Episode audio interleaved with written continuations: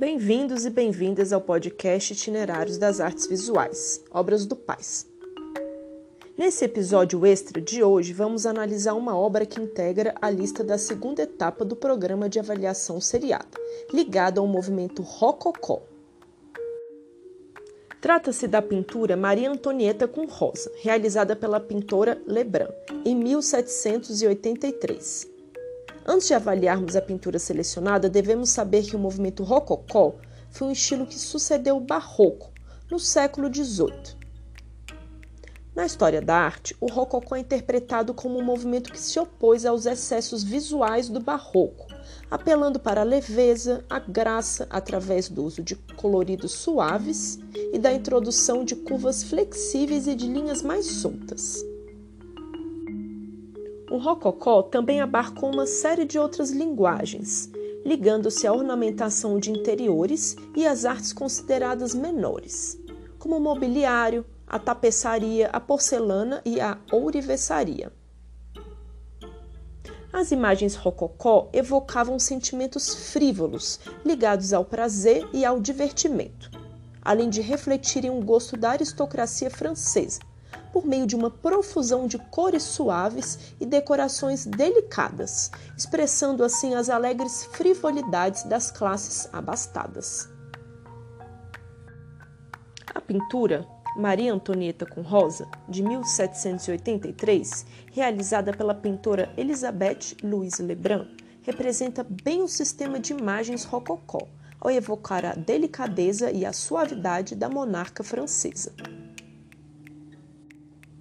Mas antes de avaliarmos essa pintura, vale destacar um fato incomum para a época, que foi a presença de uma artista mulher frente a um cenário dominado por pintores homens. Lebrun já era uma artista reconhecida quando, em 1779, pintou o primeiro retrato da rainha Maria Antonieta no Palácio de Versalhes. Desde então, ela se tornou a retratista oficial da rainha, retratando-a dezenas de vezes, inclusive com seus filhos, os herdeiros do trono. Embora Lebrun fosse ligado ao movimento neoclássico, essa pintura de Maria Antonieta ficou marcada pela estética rococó. A monarca é representada de maneira delicada, segurando uma flor rosa em uma de suas mãos. Suas bochechas rosadas dão um tom de suavidade e juventude a Maria Antonieta, que na época gerou enorme antipatia nos plebeus por sua vida snob, frívola e superficial. O rei Luís XVI, com quem era casada, foi deposto e o casal real foi posteriormente guilhotinado.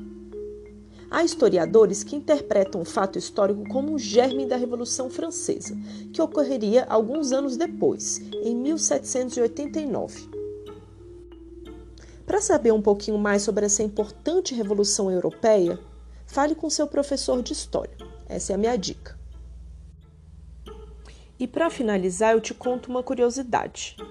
A figura controversa de Maria Antonieta sempre gerou muita curiosidade e há diversos filmes e histórias sobre a monarca. Fica aqui como uma sugestão um filme mais contemporâneo, dirigido pela cineasta Sofia Coppola, que foi filmado no Palácio de Versalhes, em 2006. Esse filme mistura uma cenografia de época com músicas mais modernas. É isso. Até o próximo episódio.